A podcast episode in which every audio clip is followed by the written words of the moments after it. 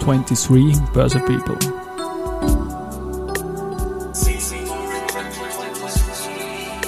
Are now in season 4. Presented by Management Factory.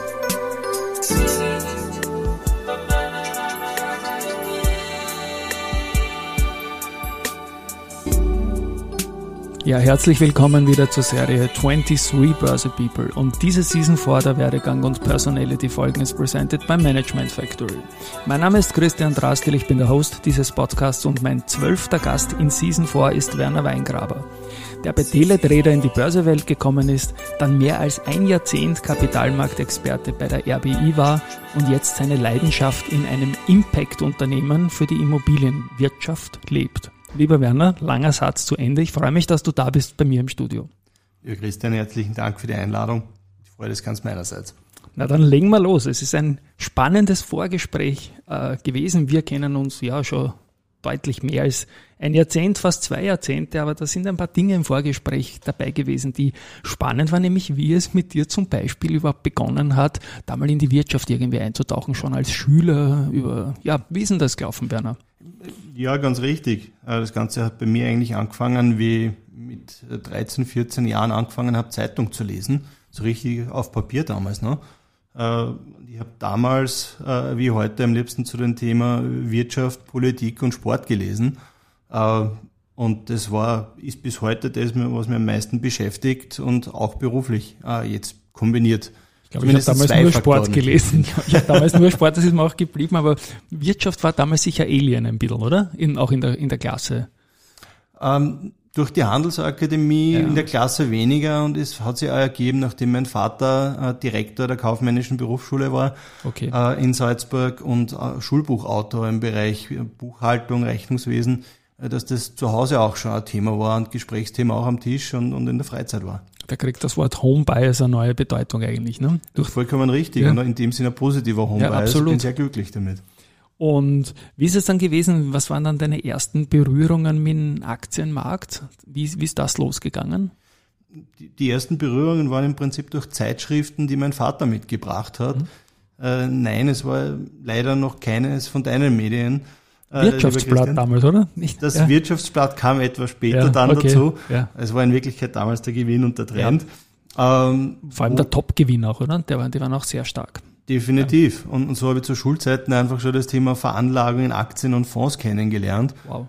Äh, und wie ich dann vor 20 Jahren äh, in meinem Studium 20.000 Schilling geerbt habe, mhm. habe ich mir dann überlegt, was mache ich jetzt damit? Und habe dann meine ersten Finanzprodukte gekauft meine erste Aktie, die Top Call, ähm, die du als Börseveteran, wenn ich das sagen darf, sicher noch bestens kennst. Ja, da habe ich dann, muss ich dann auch noch kurz was erzählen dann dazu, aber red mal du weiter zuerst, ja. Bin genauso damals halt ja. reingekommen in eine Aktienmarktentwicklung vom japanischen Aktienmarkt, die bis heute äh, von vielen viel zu wenig diskutiert wird, der ganz kurz im Markt sind. Ja. Äh, habe auch dort Richtung Asien schon investiert über Fonds ähm, und das hat mich persönlich begleitet natürlich in der Zeit und vor allem dann 2006, wie wir uns mhm. kennengelernt haben bei Teletrader, ja. die Börsewelt, Börsedaten, Bankenwelt. Wunderbar. Ja, na, ich muss kurz noch Topcall sagen, die sind 1997 damals an die E-Stack in Brüssel gegangen und die CEB hat mir die Geschichte gesteckt. Ich habe dann exklusiv unter Anführungszeichen ein Wirtschaftsblatt-Cover schreiben dürfen und habe den CEO, den Martin Henner, dort kennengelernt und die CEB hat mir gesagt, er kennt überhaupt niemand in Österreich, ich soll mich drum kümmern. Und das war spannend und das war super Aktie natürlich in den ersten Jahren. Und ja, das ist äh, schöne Geschichte, 25 Jahre her mittlerweile. Und ja, Teletrader. Ganz, ganz, ganz spannendes Unternehmen aus Österreich. Christian Bacher, eine Unternehmerlegende letztendlich. Ja, er macht sich ein bisschen rar in der Öffentlichkeit. Aber wenn man dort ein bisschen in der Tiefe gräbt bei der Homepage von Teletrader, auch was öffentlich verfügbar ist über die iPad-App, also spricht ein Fanboy aus mir. Teletrader, deine Aufgabe, du warst Country Manager Österreich, glaube ich, bei Teletrader. Ja, äh, bin zuerst eingestiegen als Assistent vom Vorstand mhm. äh, und habe da den Roland Meyer unterstützt als Geschäftsführer. Wir haben ein Joint Venture in Ungarn gegründet. Äh, wir haben eine Partnerschaft in Tschechien abgeschlossen, mhm. äh, so die ersten Schritte ins Ausland äh, mit Gesellschaften teilweise auch zu machen. Äh, nach einem halben Jahr hat dann der Country Manager Österreich uns verlassen. Äh, und der Roland hat zu mir gesagt, Roland, ah Werner, ich habe eine neue Aufgabe für dich. Und so bin ich dann natürlich ganz tief in Österreich in, mit vielen, vielen Banken, Fonds, Versicherungen ins Arbeiten gekommen, äh, hier im Heimatmarkt. Das war doch eine gute Zeit eigentlich, diese Mitte der Nullerjahre, weil es war vor Lehman noch und da hat man den schönsten Effekt einmal, den wir in Österreich jemals hatten, am ATX gesehen, dieser Punkt von 1000 auf 5000 in fünf Jahren. Und Roland Meyer lassen wir auch lieb grüßen. Also wie gesagt, ich fühle mich Teletrader eng verbunden, weil die Plattform so viel kann, was ich gerne können würde mit meinen Plattformen und das ist natürlich ganz eine andere Liga technisch gesehen, natürlich allein von der Manpower auch, ja, die dahinter steckt. Aber wie war diese Zeit für dich dann so mitten im Aktienmarkt zu arbeiten in einer prosperierenden Phase? War das, äh, was waren da die Challenges äh, für dich, ähm, um da auch beruflich weiterzukommen? Weil ich weiß ja, dass du sehr stark Impact interessiert bist, auch und ein sehr, sehr früher Nachhaltigkeitsthema dran war. Ist man da überhaupt in die Nähe von solchen Themen gekommen, damals schon? Also im weiten Sinn äh, sehr bald. Man, was hat mich okay. fasziniert, ja. wieso äh, habe ich bei Teletrader und in der, in der Gruppe der Unternehmen von Christian Bahr damals gestartet. Äh, der Christian Bahr, äh, sprech mir wieder deine, äh, deine Geschichte an. Weißt du, wie Teletrader angefangen hat? Naja, ich, äh, da ist er herumgerannt mit irgendwelchen Kasteln am, am, am, am Gürtel oder so. Ne? Das war irgend so ein Pager, glaube ich, am Anfang, oder? Also er hat die Börse-Daten aus dem Teletext ausgelesen. Genau. Und dazu Antennen auf Dächern montiert. Ja, ja. Und das war die Geburtsstunde von seinem ersten Unternehmen, was, was Teletrader war. Mhm. Äh, und diese Idee, Börsedaten nicht nur globalen Unternehmen wie, wie Reuters, Bloomberg, dieses Business zu überlassen, sondern selbst auch etwas zu gründen, erfolgreich zu machen, war, war großartig. Und haben da die Mehrheit der österreichischen Bankengruppen betreut. Das war natürlich ein Sprung da damals, äh, kein Mensch das noch gekannt, diese Datenwelt und Softwarewelt. Äh, war für mich ein großer Schritt, äh, war sehr wertschätzend und positiv auch gerade durch das Wachstum der Branche, äh, des Wertpapiermarkts, äh, was da war, in, einer, in diese Situation ein, äh, einzusteigen äh, und die Verantwortung dort da zu übernehmen für, für den wichtigsten Markt mit Sicherheit, dass wir uns mhm. weiterentwickeln haben können. Spannend, spannend. Wenn ich selber an diese Zeit zurückdenke, was man damals eigentlich alles gemacht hat, was aus heutiger Sicht ja eigentlich, was man eigentlich ja gar nicht darf eigentlich, ne, von irgendwo Daten abzuziehen oder so. Aber das war damals halt möglich und mittlerweile ist das halt ein großes Unternehmen mit Vendor-Verträgen, Subvendor-Verträgen und allem drumherum. Wir sind da immer gescheitert als Verlagsgruppe, Kurse auf großen Stil einzukaufen, weil das aber wir haben immer gerne bis heute noch mit Teletrader zusammengearbeitet, jetzt auch mit diesem Unternehmen. Und reingefallen in diese Zeit von dir bei äh, Roland Meyer bei Teletrader ist auch Lehman. Gab es da Effekte auf, auf euer Geschäft? Ähm, hast du da Memories, ganz spezielle Sachen vielleicht? Zutiefst persönlich. Okay. Ich habe in der Zeit äh, neben der Arbeit, die sehr intensiv war und positiv in einer Wachstumsphase, wo ehrlicherweise ja die Budgets natürlich ja, äh, von Banken, von Unternehmen da etwas lockerer sitzen, als, als wenn man vielleicht gerade in eine Rezession hineinfährt, habe ich noch einen MBA Banking and Insurance äh, parallel gemacht und ich habe mhm. eine Masterarbeit geschrieben über innovative Finanzinstrumente. Und ich sage einmal, am Lehman Sonntag habe ich die weggeschickt, meinen Betreuer, am ehemaligen äh, Chef der britischen Finanzmarktaufsicht, einer Vorgängerorganisation der FSA, der Berater für Zentralbanken, EBA und wie noch immer noch war.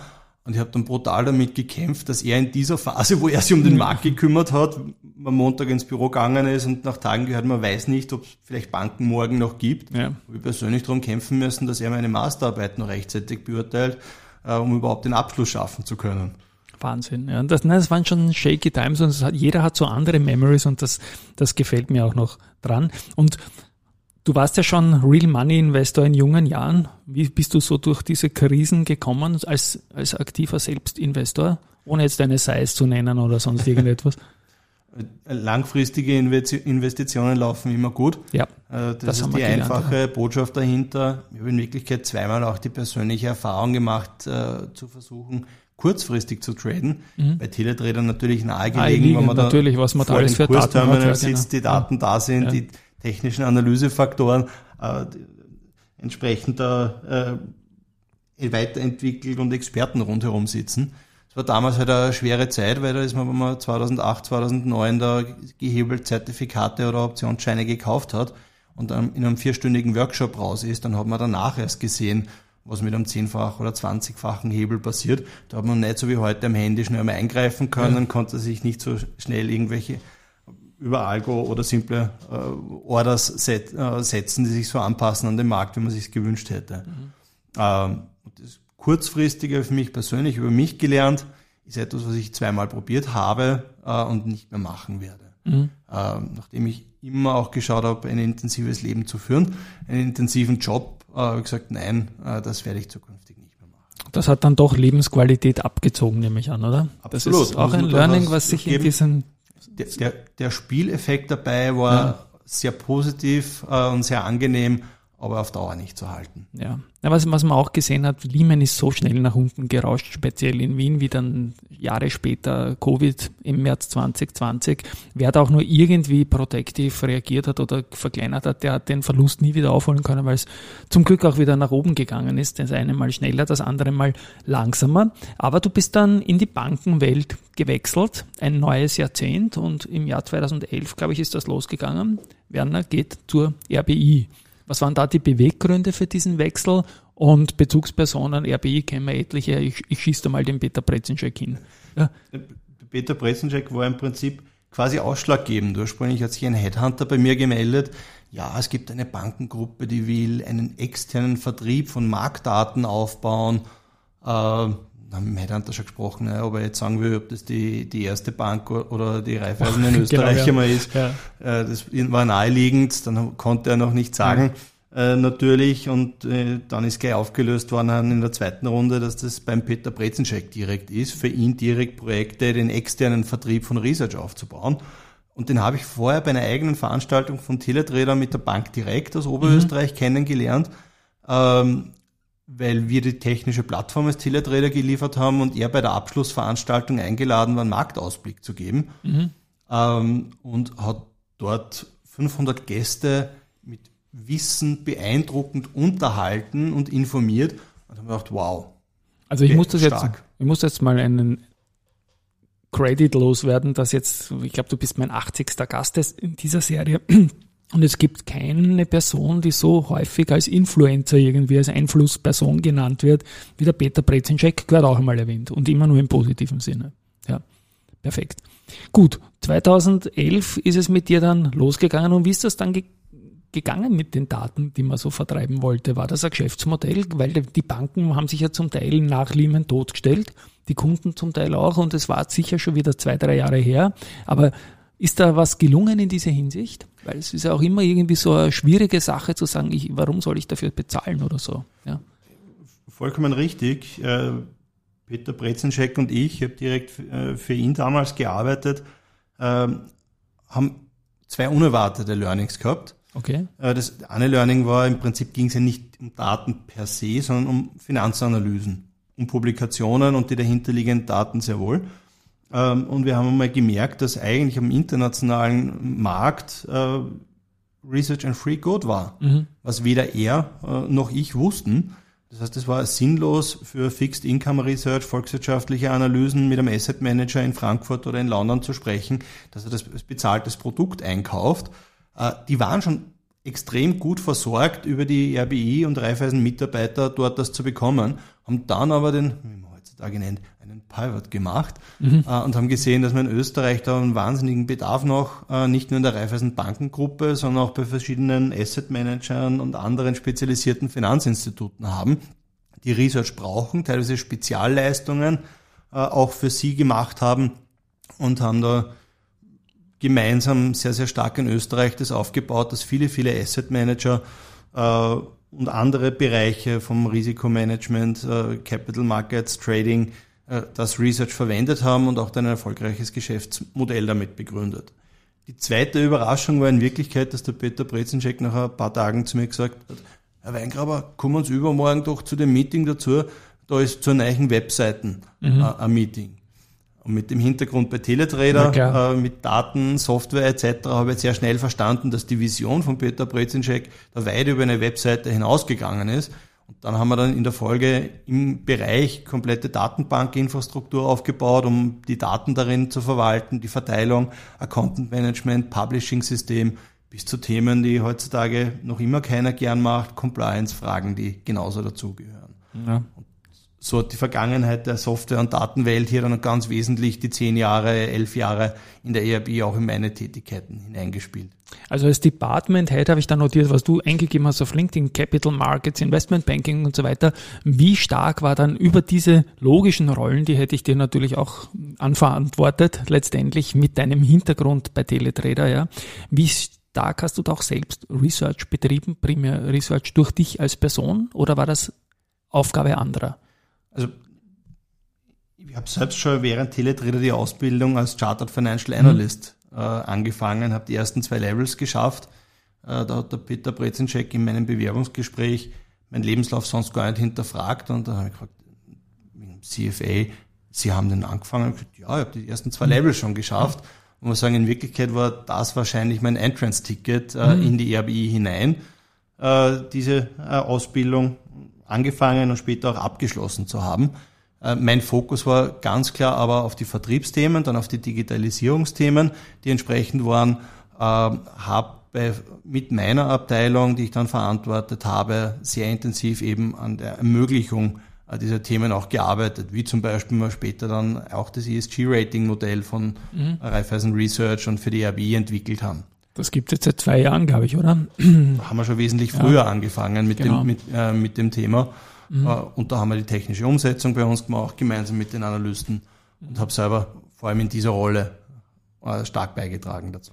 Seit wenigen Wochen ist ja die äh, RCB integriert in die RBI und die haben sich aber auch schon früher natürlich als Tochter sehr stark auf eure Ratings und äh, Research-Tätigkeiten immer wieder berufen, Produkte, strukturierte Produkte darauf emittiert. Der Werner nickt jetzt, er wird es auch gleich in Worten bestätigen. Wie war die Zusammenarbeit mit einem Zertifikateteam zum Beispiel von der Heike, von Philipp?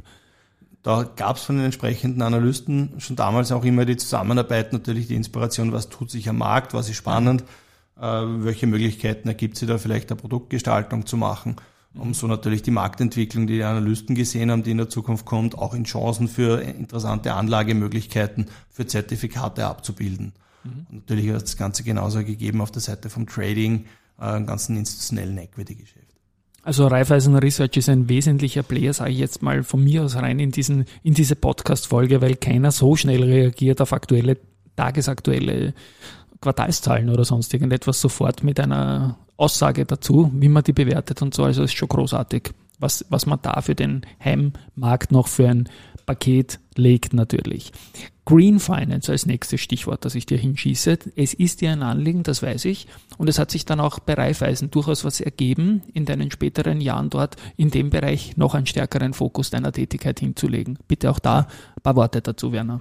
Das Thema Green Finance hat mir das erste Mal schon in der Teletrader-Welt wieder gestreift, wie ich glaube, es war 2007, 2008 äh, in, in der Gegend das erste Mal Datenprovider aufgetaucht sind am Markt, die gesagt haben, das Thema Nachhaltigkeit in Aktien, vor mhm. allem damals in Fonds, vor allem äh, schauen wir uns an, das ist wichtig. Äh, und da haben wir natürlich als Teletrader, als Datenwender uns angeschaut, welche Daten gibt es, welche Daten können wir quasi als Großhändler, wie wir Datenwender sind, hier nehmen und unseren Kunden da anbieten, damit die im Wertpapiergeschäft diese verwenden. Das war eine prägende Erfahrung durchaus, mhm. weil vor 15 Jahren, äh, du weißt, nachdem du lange im Markt bist, Daten ändern sich brutal. Jeder in Österreich wollte sehen, wollte wissen, welche Daten habt ihr? Ob ich da mit einer Volksbanken, mit Hypobanken, mit Raiffeisenbanken gesprochen habe. Jeder war interessiert. Dann hat man sich die Daten aber damals angeschaut und es war im besten Fall kritisches, kritisches Anschauen, aber keine Überzeugung noch über die Daten, die mhm. verfügbar sind, über die Qualität und was man damit tun kann. Und wenn man dann am Ende zu dem Punkt gekommen ist, was das kostet, und als Einführung hat man meistens da sehr günstige Preise auch gemacht, gab es kein Preisschild, das dazu geführt hat, dass das ein Massengeschäft wurde. Mhm. Und dann kam halt doch auch Lehman, oder? Das hat das für Jahre zurückgehauen, weil man andere Sorgen hatte, nehme ich genau. an, oder? Da kann man ganz andere Prioritäten einmal mhm. am Markt, die sowohl die, die Stimmung und die Interessen, die in einer Gesellschaft, in, ja. der, in, in der Wirtschaft, an der Börse da sind. Und vor allem, es war nicht die regulatorische Notwendigkeit einmal gegeben, äh, wie sie heutzutage einfach mal definitiv da mit vorhanden ist und, und da zusätzlich einmal zu dieser Power beiträgt. Mhm. Und dann gibt's noch etwas, Selbstständigkeit. Ich habe in dem Podcast immer die zwei Punkte, wann haben wir uns kennengelernt. Das wissen wir, das war Teletrader-Einstieg von dir. Da haben wir eng und gut kooperiert. Danke rückwirkend dafür. Und dann, wann macht sich mein Gast selbstständig? Und da gibt's bei dir die drei Buchstaben DTB und nicht DDB wie die deutsche Terminbörse, die, die ja auch sentimental sondern mit einer Paula hinten. Um, warum ging, worum ging's da und was heißt DTB, lieber Werner? DTP war durchaus ein Wortspiel, und zwar das Wortspiel für Data and Technology in Publishing. Okay. Der Hintergrund war, dass ich äh, während meiner äh, Aufgabe, die sich viel mit Daten und Technologie beschäftigt hat, auch mit der Zusammenarbeit mit Startups in, in der RBI kennengelernt habe, dass es Technologien auf dieser Welt gibt, die schon verwendet werden, um Texte zu erstellen. Mhm.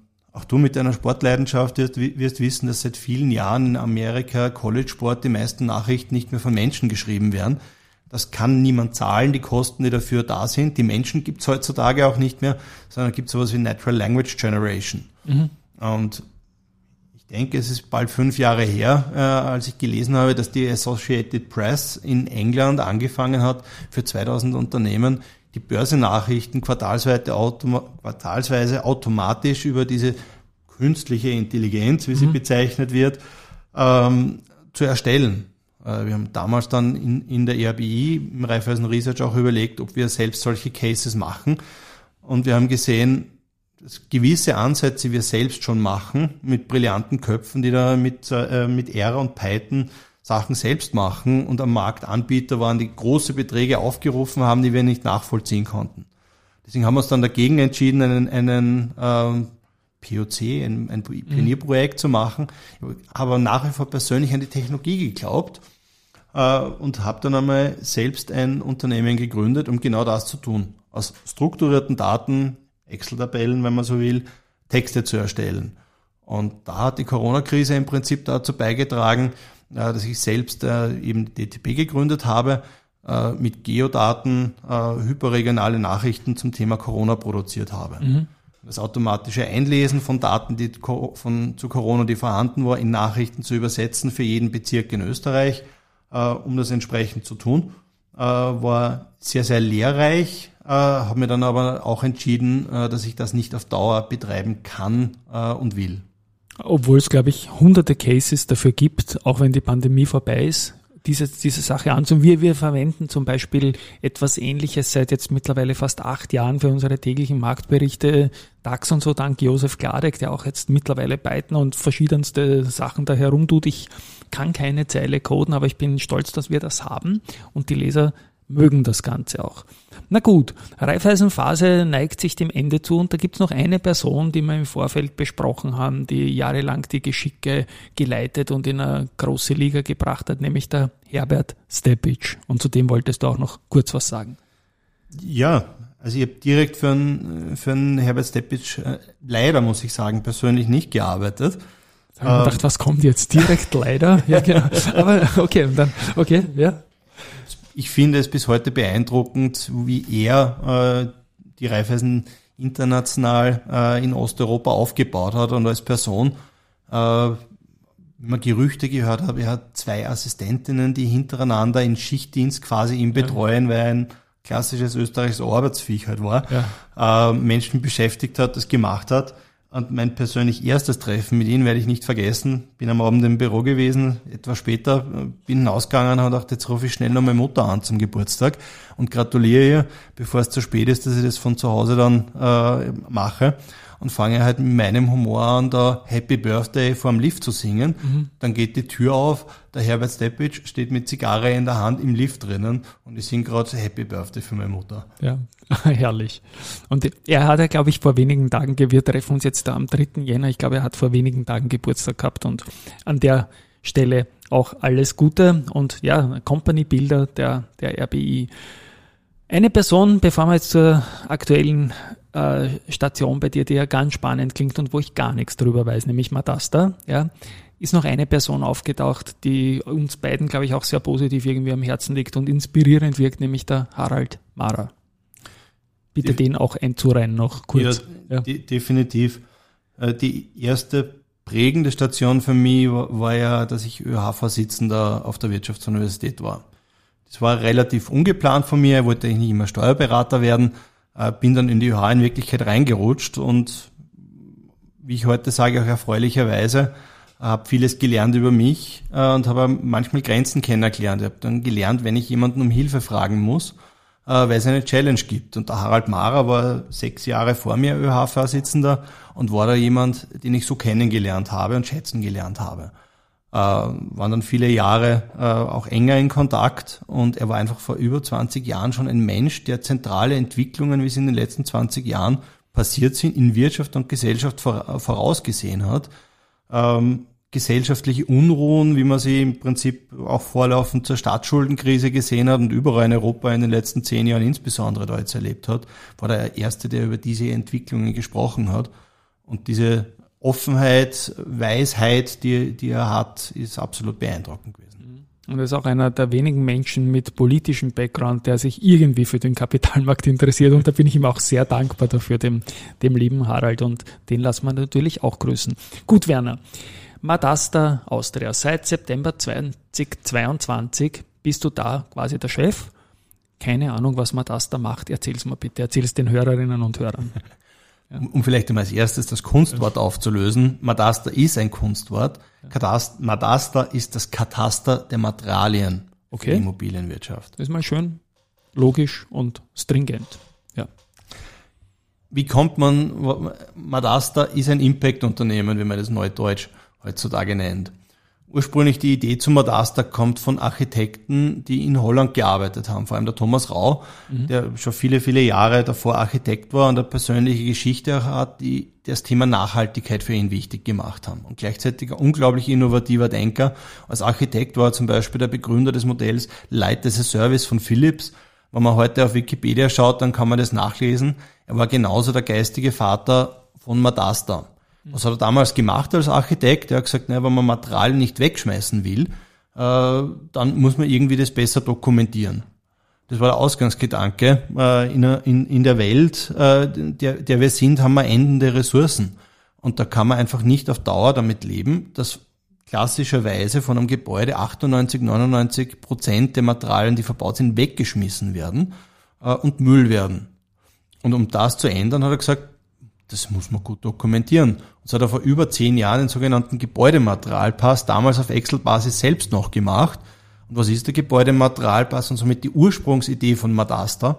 Es ist im Prinzip die Umlegung vom Energieausweis auf die verbauten Produkte und Materialien. Mhm. Wenn ich ordentlich aufschreibe und dokumentiere, welche Produkte in meinem, meinen Wänden drinnen sind, welches Fenster, welcher Boden, kann ich später, fünf Jahre, zehn Jahre, zwanzig Jahre später, diese Produkte nicht einfach am Müllplatz fahren, sondern kann sie im Kreislauf halten. Ich kann sie wiederverwerten und tue es somit Gutes für die Umwelt, äh, für, für das Klima, aber ich ermögliche damit auch Geschäftsmodelle, mhm. die äh, da sind. Und das war die Gründungsidee von Madasta 2017 in Holland über eine Stiftung, die bis heute die Kernideen von Madasta auch hier entwickelt hat mit starker Förderung, EU Horizon 2020 äh, und nur für die letzten Meter äh, quasi zum Kunden, wie schaut die Software genau konkret jetzt aus und die Betreuung von Partnern und den Marktaufbau gibt es dann eine halbkommerzielle äh, GmbH-Struktur, wo nur das Ziel ist, quasi cash-positiv zu sein,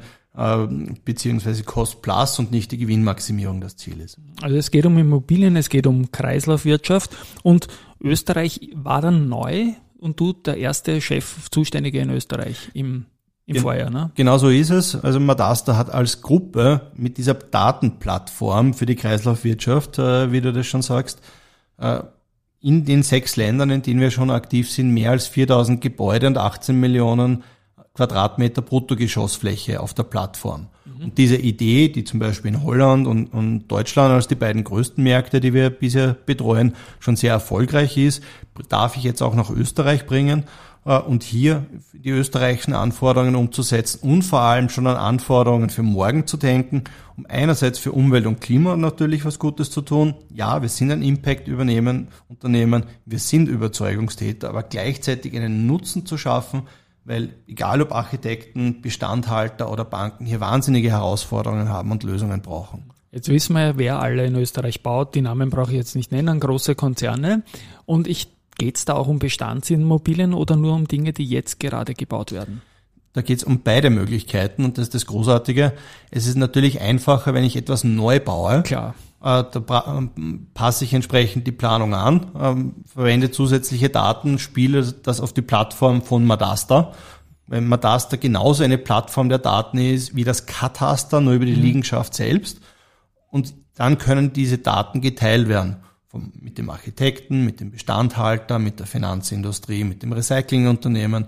Und durch zusätzliche Daten von Madasta ergänzt werden. Also eine Bewertung der Kreislaufwirtschaftsfähigkeit, eine Bewertung, wie viel CO2 in diesen Produkten und Materialien drinnen ist, eine finanzielle Bewertung der Rohstoffe, die entsprechend in den Gebäuden drinnen sind. Es geht aber genauso, und das ist ganz, ganz wichtig, äh, für Bestandsgebäude, für typische Bestandsgebäude, so wie dieses wunderbare Haus, in dem wir jetzt gerade sitzen, brauche ich nur etwa fünf Indikatoren eingeben Mhm. Wir haben eine Schätzung für etwa 70 bis 80 Prozent der verbauten Produkte und Materialien, die eine Grundlage dann sein können für die Weiterentwicklung. Da gibt es einen wunderbaren Fall aus Deutschland, äh, wo der Marktstadt schon vor zweieinhalb Jahren war, äh, Heidelberg, die sich als die erste kreislauffähige Kommune äh, in Deutschland positioniert hat, die gemeinsam mit uns ein Gebiet der ehemaligen Kasernen der Amerikaner analysiert hat, über 100.000 Quadratmeter Fläche und haben dort analysiert, welche Produkte und Materialien sind verbaut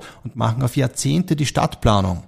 In fünf Jahren die Ausschreibung, dort Bürogebäude zu bauen, dort Wohngebäude zu bauen, welche Kapazitäten brauchen sie für lokales Recycling, welche vielleicht Deponienflächen sind noch vorhanden, machen Freigaben für Developer, die sich bewerben, um eine Grundlage zu haben für ein Gebäude, was weiterentwickelt werden soll und wo wir als Plattform genau das ermöglichen. Und das ist auch in Österreich natürlich mit der Zeit eines der Ziele bei uns.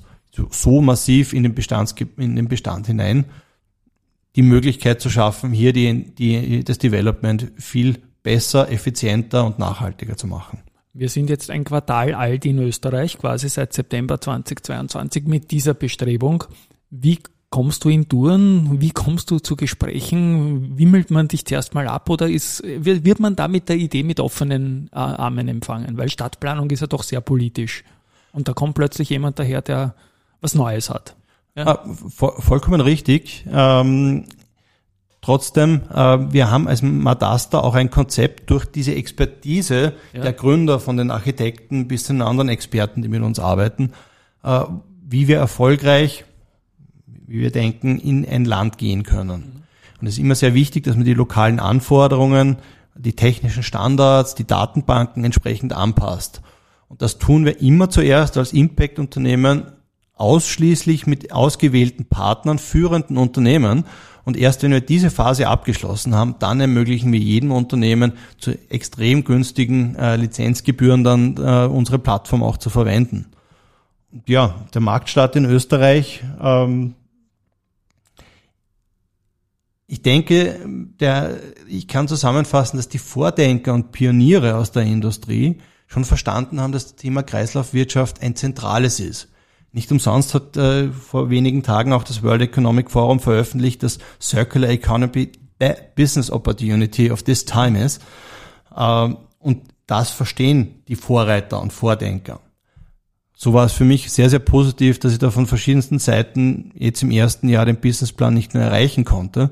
Wir wollen zuerst mit maximal 33 Pionieren, Kennedys, wie wir sie nennen, mhm. arbeiten der Plan war in den ersten Monaten hier bis zum Jahresende fünf Kennedys zu erreichen. Ich bin ja etwa beim Doppelten und freue mich der Übernahme und Unterstützung von führenden Architekten, äh, wie zum Beispiel den HNP-Architekten, ähm, wie äh, Dres Sommer als Berater, ähm, wie einige der größten Bestandhalter in Österreich, ähm, die ich jetzt noch nicht veröffentlichen kann, Klar. aber vielleicht die kleine Information auch kundtun darf, dass wir in der dritten Jännerwoche diese Gründungs-Kennedys veröffentlichen werden und freue mich, wenn man mir hier folgt und sieht, welche Unternehmen, die größten Nehmen der Industrie sind hier dabei, mit uns arbeiten. Diese Podcasts sind ja hoffentlich länger haltbar und ich bitte dich darum, Werner, dass du mir dann die Information schickst und ich werde es dann rückwirkend zu dem Podcast noch verlinken, dass all die Leute, die das dann wissen wollen, was da rausgekommen ist, dann, wenn man es sagen darf, äh, auch hier nachlesen können. Jetzt ist Österreich ja gar nicht so ein kleines Land und ihr seid ein neues Unternehmen. Ist mal der Tätigkeitsschwerpunkt Wien oder wie kann man das geografisch innerhalb unseres Landes sehen? Also Tätigkeitsschwerpunkt ist natürlich schon zu 80 Prozent Wien. Ja. Ähm, genau das ist aber einer der Punkte, den ich mir fürs heurige Jahr als Ziel gesetzt habe. Einer der, der ersten Kennedys, die wir haben, hat seinen Ursprung aus den Bundesländern, um es mal so zu sagen. Äh, wir in zwei Bundesländern schon sehr, sehr gute Gespräche und, und großes Interesse hier was zu machen, äh, auch hier Partnerschaften zu starten, äh, die West-Ost-Achse, die quasi hier auch in Österreich entsteht, äh, ist mein Ziel hier in Österreich zu verbreitern. Wunderbar, dann bauen wir doch noch einen Call to Action ein irgendwie. Die Homepage heißt wie? www.madasta.at. .at werden wir natürlich verlinken und dort, denke ich mal, sind auch alle Informationen für noch nicht ganz okay. Er ist ein junges Unternehmen, okay. Genau, Christian. Auch so genau. ist es unsere Webseite. Ja. Äh, haben wir gruppenweit im, im, September neu gelauncht. Ja. Äh, sind wir dort auch noch dabei. Die persönlichen Gespräche sind so gut. Ich habe Dutzende äh, Anfragen und Kontakte, äh, wo ich bisher den Termin noch nicht einmal machen konnte. Ja. Ähm, aber ähm, ich darf durchaus einladen, am besten übers LinkedIn-Profil uns zu folgen. Das werden wir dann auch noch verlinken. Das heißt, er steckt ja auch LinkedIn drin irgendwie. Gut. Die Hoffnung besteht natürlich, dass Kennedys auch irgendwie voll digital einmal gewonnen werden können. Momentan ist es ein People's Business. Du musst viel erklären, nehme ich an, oder? Ja. Vollkommen. Ist totales People Business. Äh, jeder möchte wissen, wer ist Madasta, aber auch ja. wer ist derjenige, der Madasta hier vertritt. Ähm, was sehe ich persönlich auch für einen Use Case dahinter, mhm. äh, das entsprechend zu tun, weil nein, es geht nicht nur darum, etwas Gutes für Umwelt und Klima zu tun, was damit gemacht wird, aber es gibt konkrete Use Cases und da bringe ich meine Vergangenheit aus dem Datenvendor-Business und dem Banking-Business äh, sehr massiv hier auch ein. Äh, Schlagwörter, die in diesem Jahr ganz besonders die Bankenindustrie und die Finanzierungsseite prägen werden, sind einfach mal die EU-Taxonomie. Mhm. Und wenn hier die Kriterien kommen zur Kreislaufwirtschaft, ist es natürlich zentral, dass ich aus dem Datenvendor-Business und, und aus dem Banking-Business weiß, dass es notwendig ist, diese Daten nicht nur irgendwo abgehoben zu haben, sondern direkt dorthin zu bringen. Und wie die Anwendungsfälle sind, hier für nachhaltige Veranlagungen, für Banken, Artikel 8, Artikel 9 SFDR, äh, für die EU-Taxonomie, Kreislaufwirtschaftskriterien, die hier entsprechend sind, bis zum Risikomanagement und Green Bonds und Green Bonds. Das ist ein schönes. Ich habe bewusst überziehen lassen, weil es so spannend war. Ich habe, wie gesagt, nichts gewusst darüber. Ich finde es total spannend. Daten haben sich durch dein Leben immer so durchgezogen, doch wieder in, bei Teletrader sowieso, dann auch im Bankengeschäft stärker als bei anderen Kollegen, die ich kenne. Und jetzt mit Madasta, für das ich wirklich herzlich, herzlich alles Gute wünsche, lieber Werner. Liebe ihr da draußen, Hörerinnen und Hörer, ich hoffe, es war für euch auch wieder so viel dabei wie für mich. Von meiner Seite sage ich jetzt mal Ciao Vielen Dank, lieber Christian. Danke für die Einladung. Alles Gute, alles Liebe. Tschüss, Baba.